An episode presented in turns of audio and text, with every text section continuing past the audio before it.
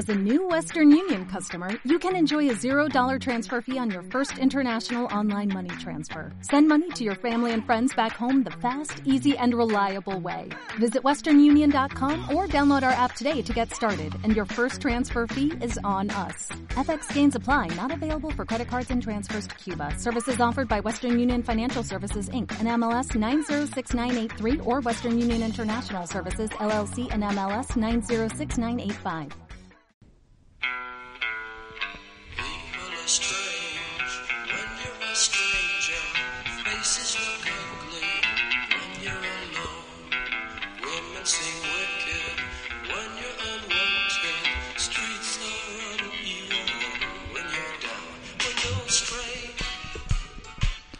Navidad que se ha acabado.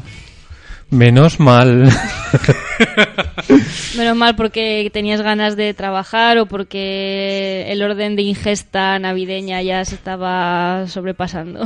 Mm, ¿Qué dices, ha sido una locura. Pero una locura máxima. ñam, ñam, ñam, ñam. Estamos una semana más, que no una semana cualquiera, en vuestro podcast de cine favorito, aquí en la Universidad de La Rioja, eh, empezando año 2020. Estamos los cítricos a completo, eh, Radio al Pilón, que es donde nos gusta estar. Empezando, además es que como digo, estamos al completo, así que va a ser una experiencia máxima de jugo y de vitamina C. Empezando por la más dulce de manera clementina. Buenas tardes, Eduardo Díaz Cárdenas. Buenas tardes, José Antonio Bardaj. ¿Qué tal tus navidades? ¿Qué tal los reyes? Bien, se han portado bien. Sí, han traído más de lo que yo me esperaba recibir, así que no me quejo. Pero más de lo que esperabas, pero en plan bien. Sí, sí, sí, sí, en plan bien. Porque en plan te bien. pueden traer muchas cosas, pero que Y sean... no gustarte, sí, sí. en Todo plan bien. calcetines. Con alguna Vale. cosa se equivocaron y hemos tenido que rectificar después, pero, pero en general bien. Bueno. Se podría decir que Eva se vengo. sí. Y ya lo habéis escuchado, pero como siempre hay que ponerse en pie, extender la alfombra roja y presentar al Oh. señor de los de las aves, también Don Pomelo, AK o AK, como digo yo, eh, David Torres Ortún. Buenas tardes, David Torres Ortún. Muy ¿Qué buenas tal tardes estás? a todos.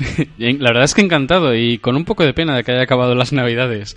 Es un, un periodo breve eh, y está bien que sea breve porque si no estaríamos hechos como desechos humanos durante todo el año, pero bueno, lo bueno si es breve, dos veces bueno.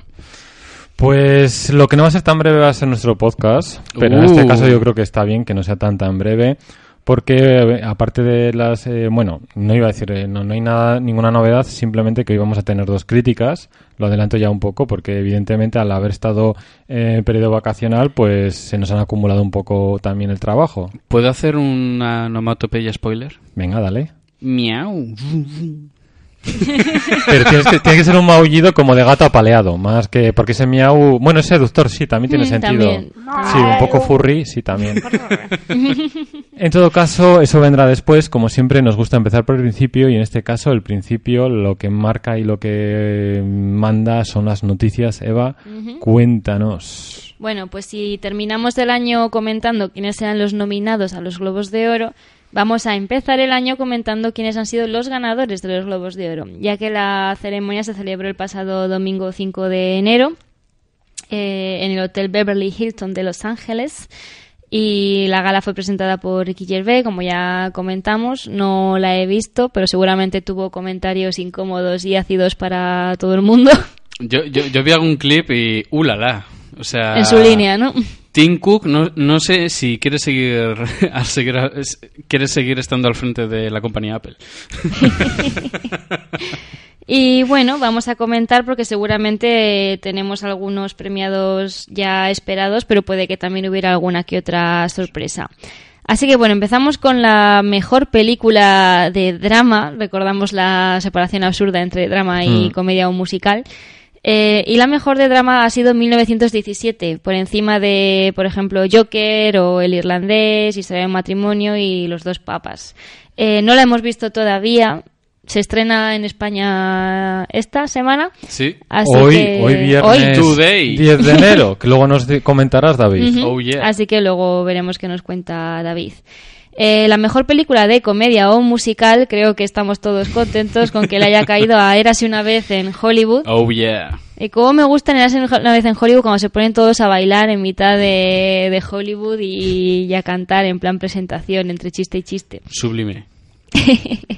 Eh, la verdad es que de esta, de esta categoría solamente habíamos visto Puñales por la espalda y yo en mi caso Rocketman.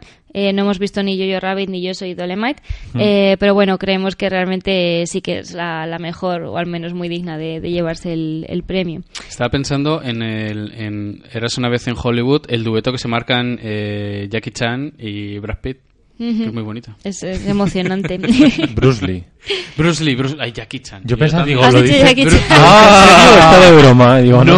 no, Bruce A Lee. ver, que- los chinos ya saben. Li. Oh, Va, tiene delito lo que acaba de hacer. eh.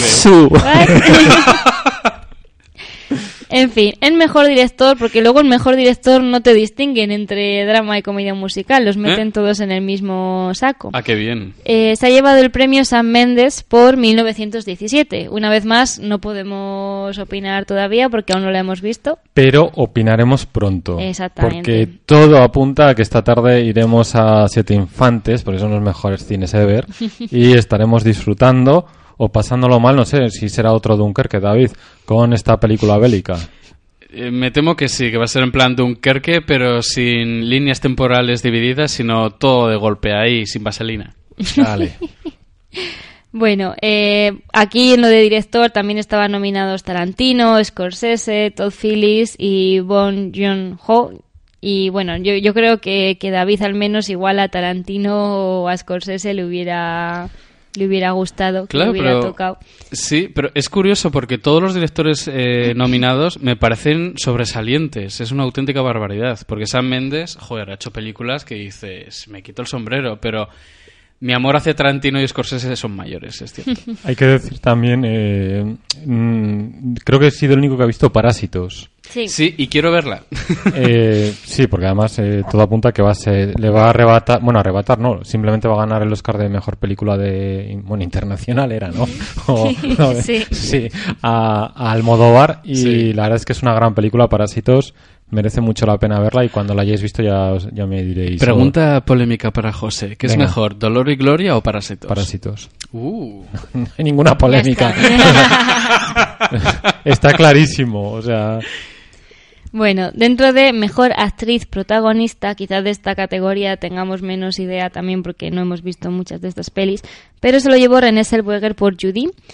Eh, que hubiéramos visto y conociéramos estaba nominada Saoirse Ronan por Mujercitas, Scarlett Johansson por Historia de un matrimonio, porque luego también estaban Charlize Theron por Bombshell y Cynthia Erivo por Harriet, que creo que no hemos visto ninguna de, las dos. oh, oh. Así que bueno, Estamos- nos, nos, nos fiamos de los Globos de Oro. tenemos tiempo hasta los Oscars. Sí. Eh, mejor actor protagonista de drama se llevó el premio Joaquín Phoenix por el Joker. Creo que todos No mm, lo vimos venir. No lo veíamos venir. Pero bueno, la gente que loca, diciendo en las, en, las, en las casas de apuestas que el favorito era Adam Driver. Y no entiendo, o sea, que en, en qué momento Adam Driver ha sido favorito. eh, ya, ¿verdad? Ah, haya desde- despertado desde más interés momento- o polémica, incluso Sí, que también es publicidad que, que Joaquín O sea, que lo hace genial en el Historia del Matrimonio. No, a mí me vuelve loco, pero quiero decir que ese favoritismo, ¿de, de dónde viene ¿Dónde? y quién lo dice? ¿Qué viene de Star Wars o qué? Es que no, no lo entiendo. Puede.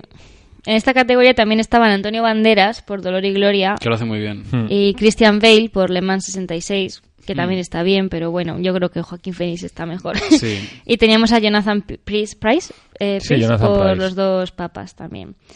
Eh, bueno, mejor actriz protagonista de comedia o musical se ha llevado el premio Aquafina por The Farewell, que no la hemos visto. Teníamos por ahí a Ana de Armas por Puñales por la espalda, Kate Blanchett por Where to Go Bernadette, eh, Vinnie Feldstein por Booksmart y Emma Thompson por Late Night. No estamos nada puestos de nada de femenino. Eh, yo por lo menos. Es verdad, Eh, yo, yo- no, yo quiero decir que, jo, es que quiero decir muchas cosas. Hmm. Eh, primero no entiendo, es- ¿esto es, era principal o de reparto? Eh, principal, protagonista. Protagonista, Hmm. vale, entonces no tengo nada que decir. Me callo de momento. Aunque dicen las malas lenguas que, ¿cómo se llama la actriz que ha ganado? La actriz Eh, Aquafina. Vale, es que vaya con el nombre, caray. Sí, es que es un nombre artístico. Ya, ya, persona, Aquafina. Bien. Cosa. Encima lo ha elegido. Eh, Sí. joder. Me voy a tener que llamar eh, Aquafino. Sí, A está ver. escrito gracioso, no está escrito. Bueno, bien, pues eh, esta actriz, esta joven actriz, eh, dicen que ni de lejos. Pero bueno, como no hemos visto la película, es muy osado también Claro. opinar nada. No sabemos porque no la hemos visto. Eh, y el mejor actor protagonista de comedia o musical se ha llevado Taron Egerton por Rocketman y yo que me alegro porque de verdad creo que lo hace muy bien. Eh, realmente yo creo que interpretar a Anton John no es solamente que lo hayan vestido y caracterizado del todo. realmente- realmente le ves y ves, te crees que es Elton John, no ves a, a Taron Egerton y además, oye, que es que se canta todas las canciones él y se lo hace todo él y de verdad me alegro de que le hayan reconocido este, este esfuerzo y este trabajo. Eh, siendo como lo tenía, que tenía a Leonardo DiCaprio también en esa categoría, a Daniel Craig, a Eddie Murphy y a Roman Griffin Davis por Jojo Rabbit, pero bueno, quizás DiCaprio fuera igual más, más competencia, pero eso, mm, realmente, os lo dije antes de Navidad y os lo digo ahora, si no habéis visto Rocketman y no le tenéis urticaria a los musicales, echadle un vistazo porque está muy bien. A, Di- a DiCaprio le esperan otros 20 años de ostracismo, de estar nominado y tendrán que hacer la del Renacido 2, ahora con más osos, y ahora será la cría del oso la que se quiera vengar. Y entonces le darán el segundo Oscar. Totalmente. Sé que ya no tiene el impacto que hubiera tenido hace unos años, pero sigo viviendo con la ilusión de que hagan una película sobre De la que le vida. quiten el Oscar a DiCaprio. Exacto.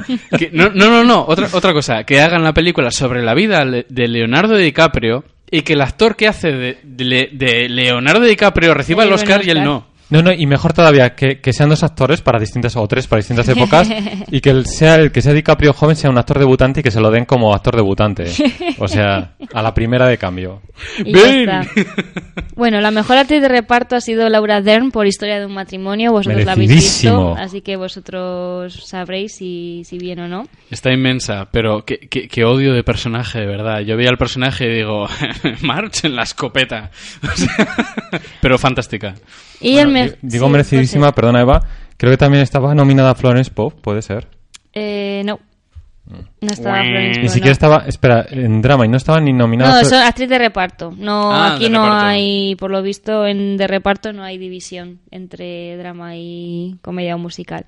De, de- de reparto estaban Ki- Kathy Bates por Richard Jewell, Annette Bening por The Report, Laura Dern, eh, Jennifer López por Hustlers y Margot Robbie por Bombshell.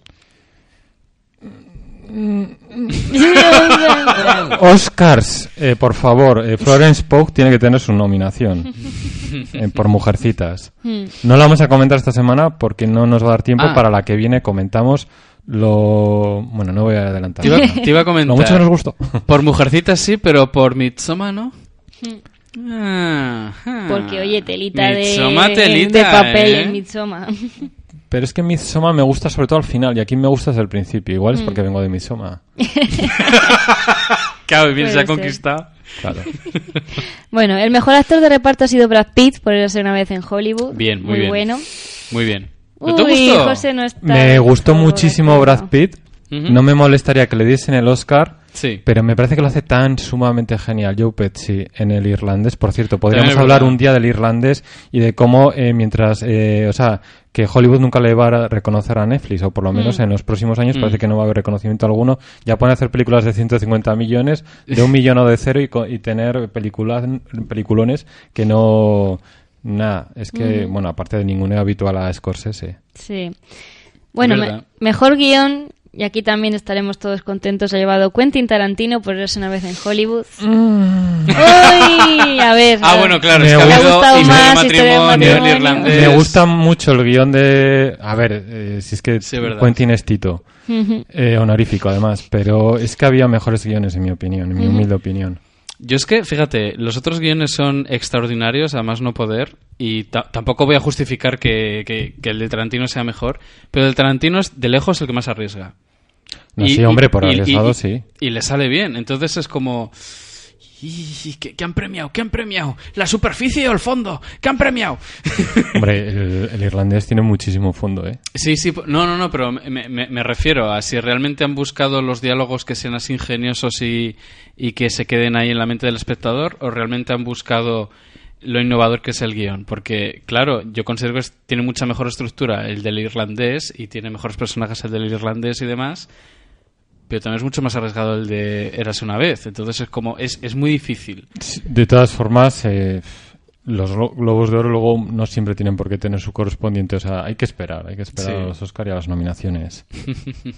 Bueno, eh, mejor película de animación. ¡Sorpresa! Tengo que decir que Eva dijo que ella se lo daría a Missing Link, a pesar de que había enormes de Disney ahí, como El Rey León, Toy Story o Frozen 2, y se lo ha llevado Missing Link. Sí. Va- jope, va- vamos sí. a ver, el único candidato que podía hacer algo en cuanto a calidad respecto a Missing Link era Toy Story 4. A ver, yo ya di mi razonamiento antes de, o sea, es en el último programa, que sí, que Toy Story 4 está muy- es buena película Sí, y la es animación es, buena. una pasada. Es mejor. ¿Eh? Es mejor Sí. película. O sea, seamos Sí, objetivos, sí, sí. Y Lo que pasa tal. que es que tiene un 4 ya, es que ya vale ya, también. pero es que eh, eso me da una rabia, o sea, por un lado dices, sí, jo, son unos titanes y es una pasada, pero por otro lado tienes a Laika, sabes, que trabaja mucho, que tiene pelis también muy buenas, que tienen su Sí. corazón y su alma y no es Missing Link Y no- 4. Y no, se comen un colín, que a mí eso me da mucha Ya, pena. y es una Con pena. todo el curro tan bestial y todo Exacto. el cariño y el propio talento que, tiene. pasan muy desapercibidas. Entonces yo por eso digo, a ver, igual objetivamente no es la mejor, pero me parece Mm. que es un trabajo que es original y que se merece también un reconocimiento. Venga, que sí, joder, Team Mr. Link, ahí estamos, ahí todos a fuego. Estoy de acuerdo con todo, la verdad. Lo que me enfadaría mucho en los Oscar es que eh, ganase Frozen 2 o El Rey León. Es Eso que, no lo admitiría. Toy Story un tiene un 4. Quiere decir, tiene un 4 Sí, sí, después sí. en el título. Frozen tiene un 2. Ujú. Eh, el Rey León tiene un remake. Sí. Y como entra en el Dragón tiene un Es la 3. tres. Entonces, joder, estaría guay, aunque a mí, a mí la que más me gustó fue Toy Story 4. Sí, a mí Me también. parece la mejor, pero que por una vez se rompiese un poco la dinámica esta del rodillo Mickey Mouse. Por eso, o sea, a eso me refiero y, y- y también. de tantas secuelas, remakes, precuelas y homenajes, las maletas que llevo en mi equipaje y que se lo diese Por eso, de reconocerlo en este caso, pues al estudio Laika y a Missing Link, aunque sea, pues eso, el, el arriesgar, el hacer algo original, el, el ser consciente que no tiene los medios que tendrá Disney y que tendrá Pixar, y Ah. decir a los demás, tíos, poneros las pilas e intentad volver a los orígenes, a lo Sí. que tiene más alma, no sé. Quería comentar una cosita. Eh, dentro de poco saldrán las nominaciones a los Oscars y ya que estamos hablando de películas de animación destacadas. Creo que sale en la que viene, ¿no? Ujú, Las- sí. Sí, son- mm. pues eh, quería mencionar la película de Children of the Sea, que es una película de animación japonesa eh, animada por el estudio 4C, que se encargó de Animatrix, Berserk y todo esto. Y es que consigue unas críticas bestiales, ha presentado, o sea, es aspirante a, a poder ser nominada en los Oscars. Y hace poco pude ver un, un tráiler y un clip musical sobre la película y me quedé alucinado. Pero alucinado. Os recomiendo encarecidamente que, le- que la veáis. Y va, Ahí- se va a estrenar en España el Eso te iba a 24 preguntar. de este mes. Sí. Y si podéis, id a verla, porque ya con el tráiler ya me parece algo que no se ha hecho... si no se ha hecho nunca, es algo muy difícil de ver. Y merece mucho la pena. Vale, y para ir terminando, mejor película de lengua extranjera estaba nominada Dolor y Gloria, pero finalmente se la ha llevado Parásitos de Corea del Sur, que José ya nos ha dicho que es mejor película Sí, y David y yo tenemos sí. muchas ganas de ver, Sí. a ver cuándo Os nos va, ponemos con ello. Y bueno, me alegra de que mejor canción original se la haya llevado I'm Gonna Love Me Again de Rocketman, ¿Mm? porque tenía por ahí a Into the Unknown de Frozen 2, tenía Spirit del Rey León, ya sabéis que la gente se goza mucho con las cancioncitas de las pelis de Disney. Estaba Beautiful Ghosts de Cats, que tengo que decir que me gustó. Luego cuando hablemos de la peli, esa, ca- esa canción Sí, sí, no es del no, musical sí. original, se la han, la han compuesto para la, para la peli y no me disgustó. Eh, pero me parece bonito que se la hayan dado a I'm Gonna Love Me Again de Rocketman porque es una canción compuesta precisamente pues o sea por, por Elton John y por su ahora no me va a salir pero el que siempre le, le- el letrista y, y en una peli en la que cuentan su historia y cómo ellos pues eh, empezaron a trabajar y llegaron a la fama, pues que esta canción que han escrito nueva para la, can- para la peli se haya llevado el premio a mejor canción original, me parece tierno, me parece bonito y que realmente pues es una buena canción, ¿no? No simplemente decir patillas. ya el, ya- el Yayo Elton John va a subir en un- de aquí a un mes a por su Oscar merecido por esta canción. A ver.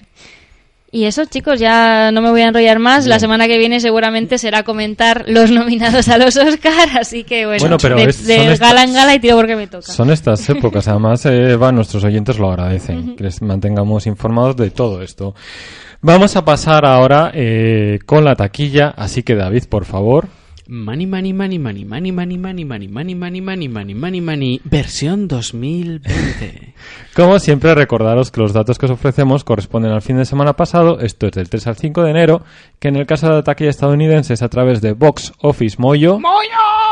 Y en el caso de la taquilla española, del ministerio, o, bueno, o, o vicepresidencia, porque madre mía, Virgen Santa, cuantísimas vicepresidencias. Hay, hay más vicepresidentes que Pokémon. pues casi. Eh, bueno, Estados Unidos. En tercera posición tenemos Little Woman. Eh, su segunda semana, 13 millones y medio. 65 millones, no está mal. Lo único, en el resto mm, veo que son solamente 20 millones. Lleva 85 acumulados. Espero que sea porque le falte de estrenarse en más países, porque se me hace raro. Hmm. O sea, que a los americanos también les gusta. Bueno, a ver, de hecho es literatura en realidad. No es, o sea, es inglesa, pero no de Inglaterra, como estamos Exacto, acostumbrados. es americana. Es americana. Igual por eso igual les hace un poco más de gracia. A ver. en segunda posición tenemos Jumanji Next Level, 26 millones en su cuarta semana. Joder, macho. 241 a nivel local, 617 a nivel mundial. No son malas cifras, aunque está de momento y no parece que vaya a acumular lo que hizo su antecesora, que fueron la friolera de 962 millones para una película, no voy a decir de perfil bajo, evidentemente, con La Roca y toda esta gente, pero que no aspiraba tanto y que fue una, una gran sorpresa. Es que si llegas a decir que es una película de, de perfil bajo, viene la roca De- de autor. Aquí, aquí a dejar las cositas, los A puntos sobre las. Me deja en coma hasta el 2021. Además, sin pegarme, me hace así, me hace un gesto como de que te doy y ya me da mi infarto. Esto es como, como en los, en los eh, mangas sonen que hay alguien tan poderoso que cuando va a dar un puñetazo, da igual que acierte o no, porque si falla, el aire que genera cortando el viento Sí, provoca una conmoción en el adversario. Pues algo parecido es la roca. lo mismo. Y en primera posición eh, tenemos, no es ninguna sorpresa, Star Wars, el episodio 9, The Rise of the Skywalker. 34 millones y medio en su tercera semana, 460 millones a nivel local, 945 a nivel mundial. La cinta va a alcanzar los 1000 millones, pero aunque nos parezcan unas cifras espectaculares, conviene recordar que su antecesora, la tan vapuleada y ninguneada a los últimos Jedi, que a nosotros es la que más nos gusta de esta trilogía nueva, eh, recaudó 1.332 millones. No sé si los va a alcanzar, sinceramente, porque está ya de capa caída. Y eso ya, bueno, no voy a hablar de los 2068, o sí, de los 2068 de Despertar de la Fuerza, que también fue un poco locura. Es una de nuestras dos críticas de esta semana, así que luego os diremos qué nos pareció Star Wars. En España, pues bueno, parecido que no igual. En tercera posición, pero muy parecido. Por no decir que es igual. Te vas desdiciendo. ¿eh? Sí, ay, ay, a desdecirme, pero bien. En tercera posición, pues también, Mujercitas, seis- rozando los 600.000 euros, segunda semana, rozando los 2,8 millones. Está bien, Hmm. es- para el perfil de película que es. Eh, fuimos a verla Eva y yo hace un par de... No, la semana pasada. semana pasada. La semana pasada. Y la sala estaba llena de mujeres. Oh, qué sorpresa. Sí. No lo vi venir. Eh, de hecho, yo ahí era un poco un bulto sospechoso. Ese es un pervertido. había, había algún marido también por sí, ahí. había alguno engañado. por ahí, sí. En segunda posición, pues ya digo, un, lo- Eden, Jumanji, siguiente nivel. Eh, un poquito más de un millón en su cuarta semana, 10,3 millones. No está mal, no son las cifras de la primera, pero son buenas cifras. Y en primera posición, pues también, Star Wars, el ascenso de Skywalker, 1,4 millones en su tercera semana, rozando los 16 millones y medio. Que bueno, es un poco lo que decimos. Para ser Star Wars, mm, Ya. mm, Es que, bueno, ya lo vamos a comentar luego, pero tela. Y me gustaría cerrar la taquilla eh, porque el año pasado ya, en nuestro último podcast eh, tradicional, convencional, ordinario, eh, estuvimos hablando de la taquilla y dijimos que Frozen 2, que estaba eh, entre lo más alto, eh, iba a tener todavía alguna semana más para seguir acumulando pasta y para seguir subiendo posiciones. Y bueno, no nos hemos equivocado. Lleva a nivel mundial 1.329 millones. Ha recaudado más que la primera, que se quedó en 1.200 y pico. No recuerdo ahora el pico. Y si me lo preguntáis, yo creo que va a acabar eh, acumulando unos 1.400 millones. David se va, hasta Sí, luego. abandona el chat. Ah, de hecho, le ha dicho al, al maquinista, pare, que, que me, Me bajo. Y nada, pero no te vayas muy lejos, David, porque ahora ya vamos a pasar a los estrenos y además creo que este fin de semana hay cosas muy, muy interesantes. Desde luego que sí. Ahora es cuando dice José, bueno, pero tiros ya. bueno, la verdad es que tenemos eh, tres estrenos. Bueno, en realidad tenemos dos estrenos, quiero decir, porque hay dos películas que están en todas las nominaciones a mejores películas de 2019 y que obviamente pues han estado en los Globos de Oro y, van a- y seguro que están en los Oscar. Me juego el cuello. Y luego hay una tercera que era en plan, hay varias películas que no están mal, tampoco están especialmente bien, pero he escogido una que me ha hecho mucha gracia la enorme variedad de críticas que hay y he dicho, joder, pues vamos a divertirnos, hemos venido a jugar. Bien, el estreno más destacado, y yo creo que ya diciendo esto ya puedo ser un poco polémica, pero bueno, porque realmente los dos primeros están muy ajustados, es 1917. Nada, polémica no. Ha ganado los Globos de Oro a mejor esa, drama. esa sí, ya tiene Está patente para Pero ¿es drama a secas o drama y documental? En plan por hacer ahí... docudrama. Drama y musical. Bueno, peli- película británica dentro del género bélico. Aquí es cuando a Eva se le dibuja al principio una sonrisa porque dices película británica y dice sí, por favor, sí. Y luego bélico y es como no, por favor, no. Eva es como Homer. No, no es que no haya ninguna peli bélica que, que me guste, pero, No es un pero ya género de que suele principio dar- me echa un poco para atrás. Sí. Bueno, menciona que está dirigida por Sam Mendes, que bueno, aunque ha hecho muchas películas muy destacadas, me gustaría rescatar dos, American Beauty y Skyfall. Más Skyfall porque de este año vamos a tener una, una nueva película de Bond y oye, merece la pena recuperar una de las mejores. Eh, de guionista tenemos, aparte de la propia director, tenemos a Christy Wilson eh, Cairns, que, ojito cuidado, también es la guionista de una película muy esperada en este 2020, que es Last Night in Soho, que es una película que está dirigida por Edgar Wright, el de Baby Driver. Como Baby Driver. La trilogía del Y la corneto. trilogía del corneto, por supuesto. por mencionar algo reciente de él. Y esta, esta guionista también se ha encargado de, de escribir un montón de episodios de la serie Penny Dreadful. O sea que desde luego estamos en muy buenas manos. En el reparto tenemos a Dean Charles Chapman, que apareció recientemente en la película The King, pero muchos le conoceréis por ser uno de los Lannister en Juego de Tronos. También tenemos a una Benedict Cumberbatch ¿Quién? que le conocerá el gran público por su papel como protagonista en Doctor Strange o eh, en la oscarizada eh, Descifrando Enigma. Casi un nombre, pero el actor que siempre que aparecía en pantalla sabes que iba a morir. Sean Ben. Exacto, ¿No pues está Colin Firth? También. Sí, está Sí. Colin Firth, Mm. pero quería mencionar a otro, a, a Mr. Mean Spoiler, porque siempre que le ves piensas, va a ser el malo, y es Mark Strong. Ah, No siempre. Muchas veces sí. Muchas pero no veces siempre. sí. Muchas veces como Kikas y no siempre como en Kingsman. ujú. Así que ahí lo tenemos. La duración, ¿qué creéis? ¿Que es ajustadita? ¿No es ajustadita? no creo que sea ajustadita porque es bélica. Igual no es una exageración, pero no creo que sea ajustadita. Claro, pero teniendo en cuenta que está grabado como si fuese un plano secuencia, eso invita a que sea más cortita. Eso es verdad. Mm, ¿Qué apuestas se aceptan? No sé. Dos horas. Eso Las dos digo horas yo. no las va a quitar nadie. Las dos horas no se las quitan. A la hora y 35. No, Aquí es cuando se nota la experiencia de los dos, porque ole vosotros una hora y 59 minutos. Eh, Margen de error de un minuto. tanto para el equipo de las chicas. Venga. Bueno, premios. Ha sido nominada en un montón de festivales y de certámenes, pero mencionar dos. Eh, dos Globos de Oro a Mejor Película, Mejor Director, en, en lo que ha Sí, comentado to- to- todavía están calentitos, recién salidos del horno. O, por ejemplo, esta película ha recibido nada más y nada menos que nueve nominaciones en los BAFTA, los premios del cine británico. Así que, ojito, cuidado. Bueno, la sinopsis es sencilla pero interesante.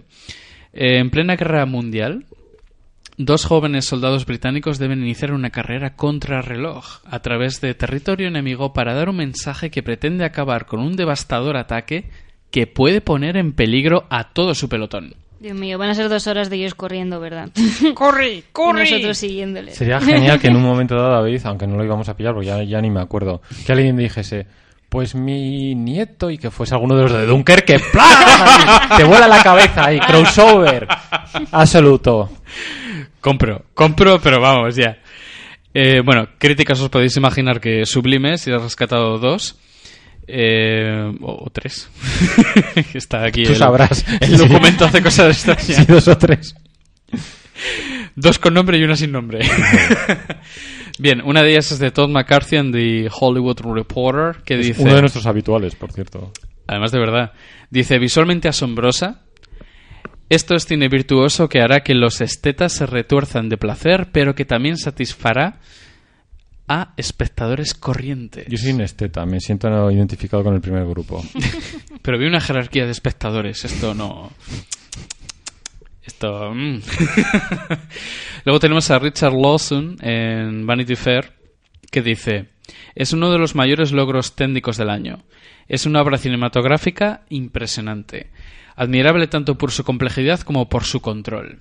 Se- podría decir lo mismo de un coche, quitándolo de cinematográficamente, pero bueno. La potencia sin control no sirve de nada, eso es lo que dice. Y luego tenemos una crítica de Variety que dice Méndez representa la Primera Guerra Mundial como nunca la hemos visto antes. Esto ya es mucho de decir. Porque hay bastantes películas sobre la Primera Guerra Mundial. y la forma en la que lo hace es horrible y hermosa, inmersiva y distante, inmediata y al mismo tiempo alejada de nuestra experiencia personal. Mira, si le quitas, cuando has dicho lo de horri- horrible y hermosa, si le quitas lo de hermosa es como Cats. Sí, es verdad, es verdad. Miau.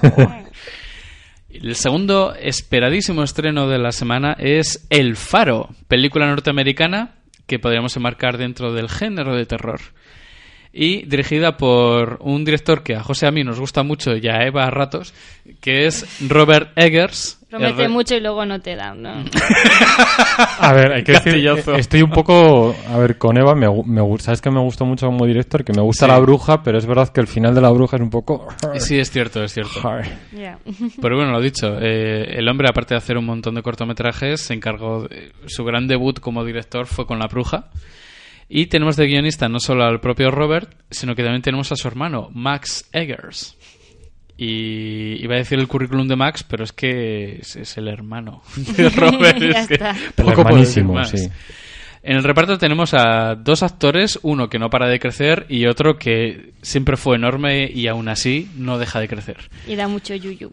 Exacto. El primero es. Perdón, Dime, da, dime. da mucho yuyu, menos este año pasado que haciendo de Van Gogh estaba para darle un achuchón. Oh. De, la penica que te daba. Ahí. Ahí lo dejo.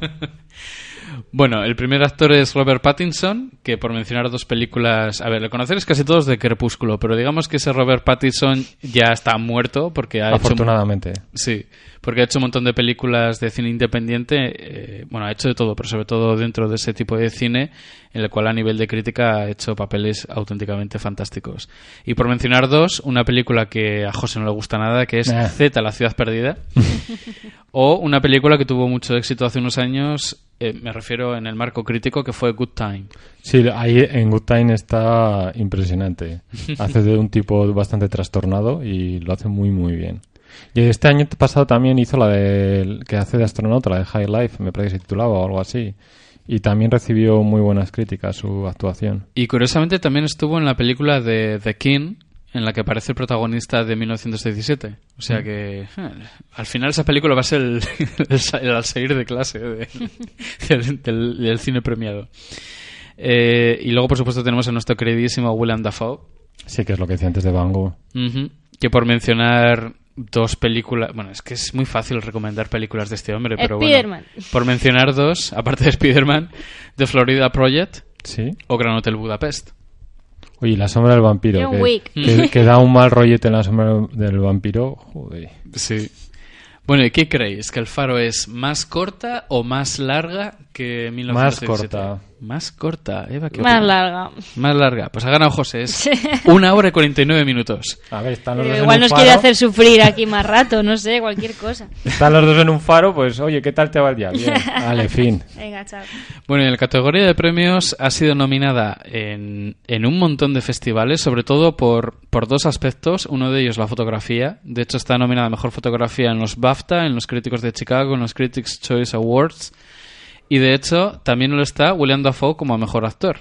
Aunque en las críticas suelen comentar que están a un nivel muy parejo Pattinson y Dafoe, pero si hay que elegir, pues Dafoe lo hace un poco mejor. He visto fotos y tiene una cara de trastornado y de, de pobre hombre William Dafoe, de las que, en fin. De las que marcan. bueno, la sinopsis trata sobre dos fareros que tratan No. de mantener la cordura mientras viven en una remota y misteriosa isla de Nueva Inglaterra en los años 80.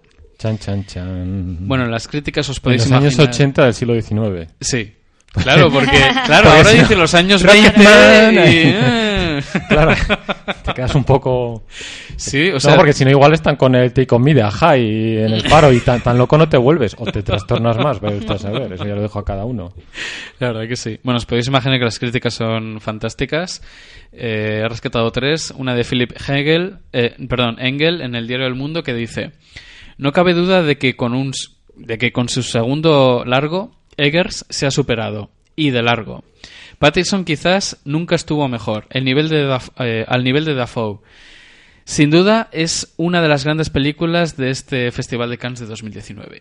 Chan, chan, chan, chan. Otra es de Pablo González Taboada en Cinemanía que dice uno de los mayores monumentos a la narrativa minimalista que se ha visto en mucho tiempo. Una película que requiere más que simple predisposición, pero que ofrece recompensas a la altura de su nivel de exigencia. No os la perdáis.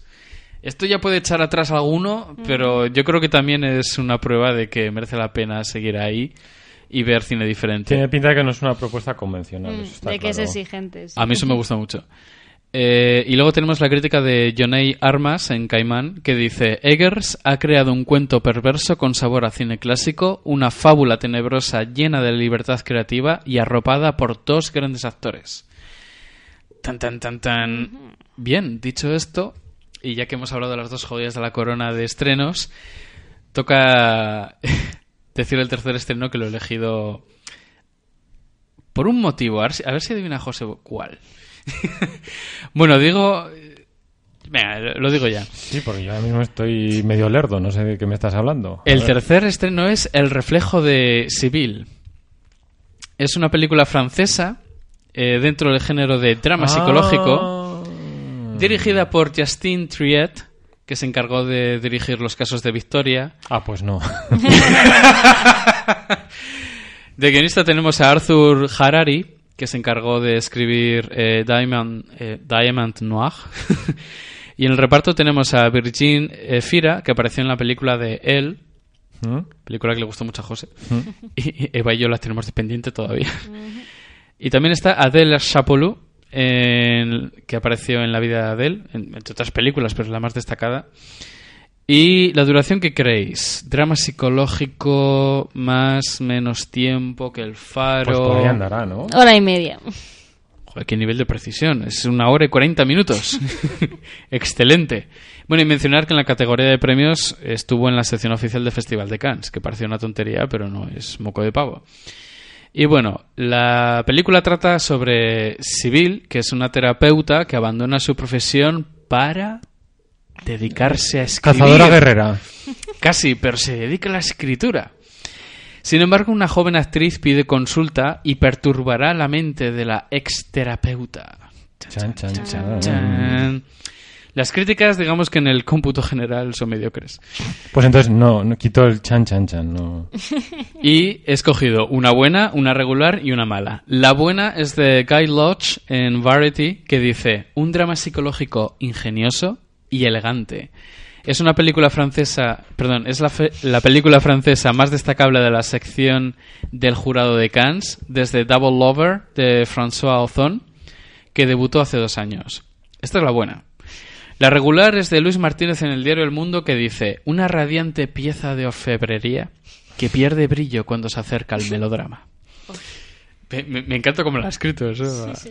Hay que otorgárselo. Y la mala es de Oti Rodríguez Marchante en el diario ABC que dice toda la trama de psicología de baratillo y de enredo amoroso y sentimental entre una escritora y su paciente actriz tiene tan poco de novedad y sustancia como un cuenco de panchitos y dan muchas ganas de irse de ella.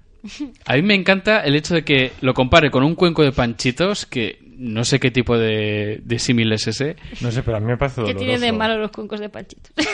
Eh, eso para empezar. Y, y luego que te, que te ponga la coletilla al final, que, que, que sobra del todo, que dice, y dan muchas ganas de irse de ella. Digo, hombre, si lo comparas con un cuenco de panchitos de esa forma, entiendo que no quieres verla, pero, en fin, el misterio sigue ahí.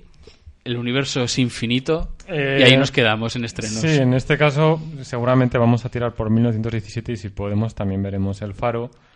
Así que en realidad esta película francesa, pues bueno, a los que les gusten el cine europeo y en particular el cine francés, oye, si tenéis Otra curiosidad, si nos interesan los dos estrenos que ha recomendado, os ha recomendado David, pues ahí también tenéis Bueno, otro y, sitio. y decir que esta tarde tendremos el placer de ver 1917 en Siete Infantes. Ujú. Muy bien, sí, lo he dicho, lo he dicho antes, Lo pero, comentado pero está, antes, está pero bien. lo volvemos a comentar. Sí, que, que quede, Sándwich que de quede cine. claro, por si alguno de nuestros oyentes quiere, bueno, para cuando lo escuchéis ya lo habremos visto, pero, pero los viernes nos tenéis ahí, firmamos autógrafos, nos dejamos invitar a cervezas, lo que Sí. haga falta. Todo por vosotros. Eh, vamos a pasar ya a las críticas de la semana, lo he dicho antes, van a ser dos, y vamos a empezar por la más reciente de las dos, pero como David no tuvo la oportunidad de verla, pues así nos la quitamos un poquito antes. Así que va, si estamos ya preparados, vamos a maullar más o menos bien. Con esa Cats, el musical. Es una noche mágica en la que yo elijo al gato que merece otra vida. Ir al baile podría ser peligroso. ¡Vamos! ¡A bailar! Y juzgo al gato por su alma. Tengo alma y mucho soul. Ponedle un foco y un reto, por favor.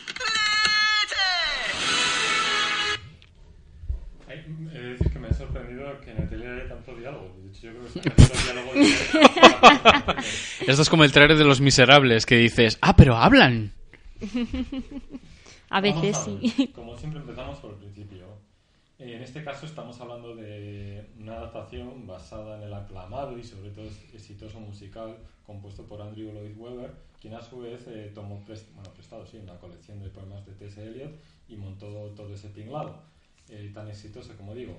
Eh, nos llega esta adaptación cinematográfica de la mano de Tom Hooper, encargado de dirigir y escribir, bueno, este último es una forma de hablar, lo de escribir, el guion de la película. Eh, me gustaría antes de entrar en la sinopsis y más todavía que nos cuentes Eva qué te ha parecido Cats, eh, no sé si es necesario pero romper una lanza a favor, no de la película, ni mucho menos, pero sí de Tom Hooper, porque eh, con independencia de lo que vayamos a decir de la película, estamos hablando ante un muy buen director. Eh, este hombre no es precisamente manco, ni es nuevo en esto de los musicales, ni, ni en general como cineasta. Me gustaría recomendar de él, eh, de- no sé si lo voy a pronunciar bien, de Damned United, no sé cómo es, Damned, escrito con doble M, no sé cómo pronuncia, eh, con Michael Sheen haciendo de Brian Clough, el que fue entrenador del Leeds United en los años 60 y que viene a ser la mejor película que se ha hecho y la más divertida acerca del fútbol. ¿Vale? Os lo digo un poco por ponerlo en perspectiva. En plan, por favor, este director no es solo esta película. Tiene otros biopics como el de John Adams con un gran Paul Giamatti, una peli muy buena también sobre unos padres fundadores de Estados Unidos. La chica danesa, esta nos suena más, ¿verdad? Que nos gustó bastante. Eh, Los Miserables, que ha sido el otro eh, musical que ha adaptado con muy buenas críticas, además un muy buen musical. A mí la segunda mitad se me hizo un poco más pesada, pero bueno, es muy portentoso y es muy espectacular a nivel visual y todos cantan genial. Eh, ¿Qué más? ¿Qué más? Sí, por supuesto, El discurso del rey, que yo creo que es su mejor película. ¿no? Uh, ¿Qué opináis vosotros? Qué buena es. Está muy bien. Entonces, dicho todo esto, volvemos a esta película. Vamos a ver. eh, si ¿Qué, no- qué- qué ha pasado, Tom?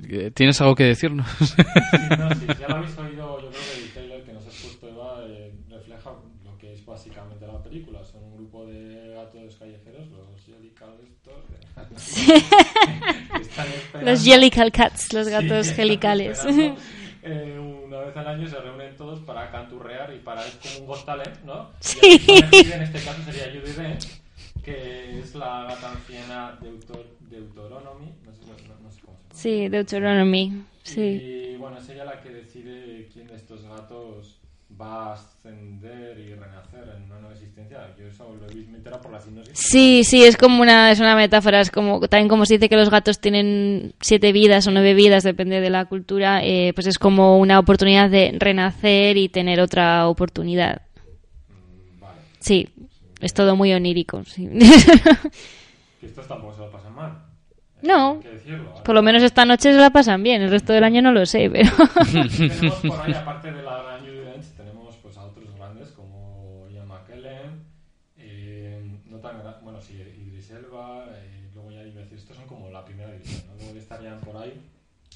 Otros que igual son grandes cantantes, como Jennifer Hudson, pero no tan grandes actrices. eh, Jason Derulo. eh, Vaya, por Dios. Creo que no se me ha escuchado nada porque estaba muteado. Creo que me acabo de dar cuenta de que Eh, no te estaba escuchando por los cascos, Vale, no sé cuánto rato bueno. llevo hablando así, eh, espero que no haya sido mucho. Eh, decía, no, bueno, no sé, voy a intentar recapitular, no sé cómo os quedará esto luego escuchando. Si habéis escuchado un rato de silencio, era yo intentando hablar, y si no, ya se prueba aquí que se ha dado cuenta que estaba la luz encendida del micro. Eh, no sé qué he dicho y qué no he dicho. De todas formas, no voy a recapitular, simplemente estamos hablando, estamos hablando de Cats, lo habréis podido adi- adivinar por lo que comentaba Eva. Y sin más, no voy a enrollarme ya más. Eh, con un director tan bueno como eh, Tom Hopper y con un reparto de campanillas como era este, o en este caso de, permítaseme el chiste malo de cascabeles, ¿no? Por el tema este de los gatunos. Eh, ¿Qué podía, no podía salir mal? Pues ha salido todo mal. Eh, o casi todo, porque hay algunas cosas que se pueden salvar. Eva, ¿qué te ha parecido Cats? A ver, eh, realmente me esperaba que fuera a ser peor, lo cual no quiere decir que haya sido buena, porque no. Pero me temía que incluso visualmente me fuera a dar tanta grimilla que, que fueran a ser dos horas de sufrimiento. Y realmente sí que es verdad que, que lo visual te echa un poco para atrás, porque aunque ya comentamos que está justificado de alguna manera estas decisiones, eh, eso no quita para que te siga dando un poco de mal rollito. Sobre todo cuando en la peli no solamente ves gatos con caras de personas, sino que hay algún momento en el que salen ratones con caras de personas y cucarachas con cara de persona. ¿Vale? Pero estamos hablando de musical o de terror, porque... Sí, es un poco mezcla. Sobre el papel no, no, no, no pinta bien. Eh, dejando eso a un lado, eh, tampoco la película funciona. O sea, yo creo que aunque los visuales hubieran sido mejores, sigue fallando mucho, porque ya hemos comentado más de una vez que, que no todas las historias funcionan igual en diferentes medios. O sea, tan simple como, por ejemplo, con los remakes de Disney en lo que te quieren poner la peli de dibujos en acción real. Si ya eso muchas veces no funciona, ya lo dijimos con la Bella Durmiente, no, la Bella Durmiente no, con la Bella y la Bestia y ya lo dijimos con el Rey León, ¿no? Pues la falta de expresividad de los leones cuando los quieres hacer fotorrealistas o yo que sé, a mí por ejemplo en la Bella y la Bestia, pues la canción de Qué festín o cualquier otra cosa, jo, funciona mucho mejor en, en la animación clásica 2D que, que en este intento de hacerlo todo tan real. Es como que no acaba de funcionar igual. Pues claro, aquí es que hemos cogido un musical que si bien pues ha sido súper famoso y súper exitoso en, en sus representaciones en Londres y en Broadway, eh, no dejó también de ser algo rompedor porque no, no se basa tanto en la historia que cuenta, sino que se basa más en la música y en la danza. Y también en el musical eh, hay mucha interacción de, de los artistas con el público. Y yo creo que esto es algo que ha funcionado muy bien, funciona muy bien en vivo, Hmm. Eh, pero no funciona nada bien como película. Porque realmente el, el- el argumento que hay de fondo es mínimo. Es mínimo y muy frágil y realmente totalmente desechable porque es una excusa para que te vayan soltando una canción detrás de otra. Cosa que, que lo dicho, si vas a ver un musical o vas a Londres, al West End, pues dices, pues perfecto, porque yo vengo a ver musicales y vengo a ver gente bailar. Pero aquí como película no funciona tan bien. Si bien hay muchos musicales como Los Miserables o tal que, que sí que funcionan, es que ahí también hay un alto grado de actuación y de argumento y de realmente de haber conversaciones aunque las estén cantando. Mientras que aquí es gato tras gato tras gato cantando sobre su vida, presentándose. Se nota mucho que son piezas un poco aisladas o individuales. Luego también se nota un montón que todos son eh, poemas, o sea, no se nota que sean poemas de Eliot, pero sí que se nota que muchas canciones tienen un estilo y van por un lado y luego de repente te sueltan Memories, que para mí es la mejor puñetera canción del musical, y Memories no tiene nada que ver con el resto de canciones, pero es que nada, se nota un montón que esa es distinta por algo de las demás. Y sigue siendo una canción zaca y sigue siendo genial. Eh, pero eso, es como me merece la pena todo esto para, para una canción buena. Tanto sufrimiento para esto. Y, y eso, y la nueva canción, la de Beautiful Ghosts, que es la que han, han compuesto nueva para la película. Siempre que hacen así como una versión de cine del musical, intentan componer una canción nueva. Y realmente me gusta mucho, la escuché y dije, jo, esta canción me gusta, pero es, o sea, es mejor o me gusta más que las otras de los gatos, pero no le llega al nivel de Memories tampoco. Mm. Es como que tiene altibajos esa canción. Tiene cosas que me gustan y otras que es un poco... "eh". Eh, pero bueno, y realmente luego es que tampoco es que la actuación de, de los... o sea, tampoco es que los actores destaquen por su actuación. Sí que destaca pues los que se ve que son danzantes y son pues de ballet o lo que sea, pues lo hacen muy bien. Pero es que cuando llevas hora y pico ya de, gente gato bailando, pues ya es que te quieres morir o algo. Es como, por favor, basta, cuéntame otra cosa o lo que sea. No sé qué te parece a ti, José. A ver, mm, eh, pr- primero lo, lo positivo. Eh, a mí el diseño de producción de la película me gusta. Me gustan los decorados, creo que están muy cuidados. Me gusta la iluminación, la fotografía. Creo que saben dotar a la película de un cierto ambiente y una atmósfera concretos y de hecho creo que es lo único que tiene un mínimo de personalidad en esta película. Me gusta algún número musical aislado, esta canción que mencionas, y bueno, de hecho eh, es algo, algunos que también están en la parte negativa, que son espantosos, pero hay, hay otros que de forma aislada, al- eh, fuera de lo que es la película, están bien, Mm. están bien coreografiados y son, podrían ser disfrutables. ¿Cuál es el problema? Pues todo lo demás. Eh, por eso. A ver, el CGI en esta película es entre horrible e incómodo. Sí, es incómodo. Es bastante incómodo, sí. Eh, los actores fueron grabados a pelo, nunca mejor dicho, y luego el CGI está insertado encima. Entonces tienes una sensación de como de caras flotantes. Mm, Y Sí. las animaciones tienden a ser bastante malas, bastante malurrias porque parece que no es natural. A mí me recordaba a Dwayne Johnson en El Rey Escorpión, cuando Ay. escorpión y tal. Uh. En plan así, o sea, son animaciones, igual estoy exagerando, pero un poco eso. Sí, pero es la que dices. Ya no es solo el hecho de es una cara de persona en un cuerpo de gato, es que encima en general no parece que sea muy que esté muy cohesivo todo. Es como. Además, curioso porque la tecnología para realizar ese tipo de renderizado eh, era muy novedosa eh, cuando, cuando se anunció. Y era como, lo vamos a petar. Y es como, eh, darle un poco más de curro a esto. Bueno, pues como digo eso, el CGI eh, lastra enormemente una experiencia de por sí yo creo que bastante pobre y desconcertante, con un guion que se limita a una sucesión de presentaciones, te presenta un montón de personajes, cada uno se presenta con su número musical para no darles ningún tipo de protagonismo ni de continuidad en la historia, ni de ningún peso, salvo alguna excepción tipo Rebel Wilson que sale un poquito más, que tiene un cierto una cierta presencia, pero vamos, tampoco tiene incidencia alguna en el, en el devenir, en el desarrollo. Eh, siguiendo con la incomodidad, algunos números, os lo decía, como el de Rebel Wilson, te, te, te digo a ti, aunque tú no seas la responsable, evidentemente, con ese ejército que te marcas de cucarachas y de ratones coristas, y que eh, cuando a veces decimos que estas películas que son involuntariamente cómicas, pues esta es involuntariamente película de terror, ¿no? Ujú. en, en- En en ese es- en momento, ese momento sí. en particular. De hecho, involuntariamente es película. Sí, casi que sí, David. Eh, antes de dar la nota, pues me gustaría cerrar con una idea. Eh, creo que la película de haber apostado por unos disfraces cuidados, naturales, eh, además que hubiese ser- servido también un poco de guiño a su origen, a su naturaleza de, de Claro, obra que teatral. ya que te pones, que vas a hacer así lo que dices tú, pues como guiño homenaje al musical, pues en vez de haberlos puesto con CGI, lo que dices tú, que les hubieran puesto disfrazados de gatos, pero guay. Y si luego lo hubieras retocado un poquito con CGI para que quedara un poquito más realista, pues guay también. Pero, pero es que si encima si les disfrazas, si los actores son buenos actores, no ya de interpretar, sino de interpretar con movimientos, hubiese quedado todo súper guay, porque Ujú. algunos igual hubiesen sido hasta buenos felinos, o sea, hubiesen imitado los, los movimientos y todo. Pero además, esto es un poco extraño eh, en cuanto a los. En, en cuanto a los trajes, porque claro, si de repente ves que todos están solo con el pelo, dices, ah, vale, no hace falta que estén vestidos porque llevan el pelo.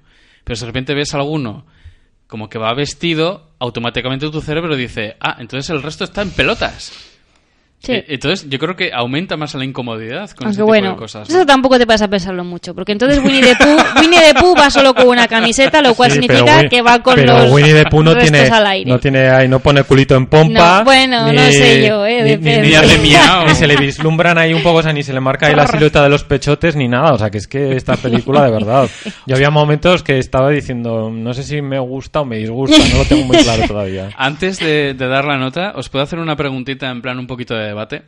Porque, ¿os parece una buena adaptación, Cats? O sea, quiero decir, muchas veces se habla eh, cuando se va a dar lo de guion adaptado, película adaptada y tal y cual. Yo siempre comento que, primero, tiene que ser una buena película, independientemente de lo fiel que sea al, al material original. Y aquí por lo que puedo ver por vuestra crítica, es muy fiel, tiene sus errores, pero como película no parece que no funciona. Entonces, claro, eh, No, pues si no funciona como película, entonces no es una buena adaptación. No, yo iba a decir precisamente eso, que eh, la idea que quería eso com- comentar un poco antes es que si hubiesen apostado por unos disfraces naturales y sobre todo por dotar de un mínimo cuerpo a la historia Mm. para que los números musicales tuviesen su contexto. sí. Que, por ejemplo, en Los Miserables, aunque yo acabé saturado de tanta canción, las canciones hacen avanzar a la trama Sí. y realmente los personajes están cantando lo que les está sucediendo, tanto cómo se sienten por dentro como lo que se está pasando fuera y eso tiene una incidencia real. Aquí simplemente son un grupo de personajes porque tenemos a esta, yo no me acuerdo cómo se llama la gata protagonista, Deuteronomy. que la Ah, no, Victoria, la joven. que la, la echan un poco, se supone que viene de una casa que la han Abandonado, abandonado justo esa noche y y, tú lo se- descubres un poco a través de, de ella, de sus ojos y tal. Y la empiezan y simplemente son una sucesión de personajes que se van acercando a ella como si se quisiesen presentar a ella. Pero es que esa es precisamente la idea y la base del musical. y por eso el musical también lo rompió el esquema porque no era una historia como los otros musicales que dices Hmm. tú, no era eso de avanzar en la historia, sino que pues eso se basa mucho más en las canciones y en los bailes que en la narrativa. Es como que la- el argumento es secundario Hmm. y es la excusa para las actuaciones. Cosa que, como ya he comentado al principio, pues en el musical ha funcionado, verlo en vivo, ver, interactuar tú con ello, por lo visto, funciona, porque el musical de Cats lo petó y es cuando se vino toda la locura y la fiebre de los musicales y a raíz de aquí vino luego el fantasma de la ópera y los miserables y todo. O sea, que es algo que realmente, por lo visto, funciona, pero que en el cine no. O sea, es que todo lo que está describiendo José y que no funciona y hace que la peli sea mala y vaya mal, Sí. en- en- es, es exactamente igual en el musical y en el musical sí que funciona.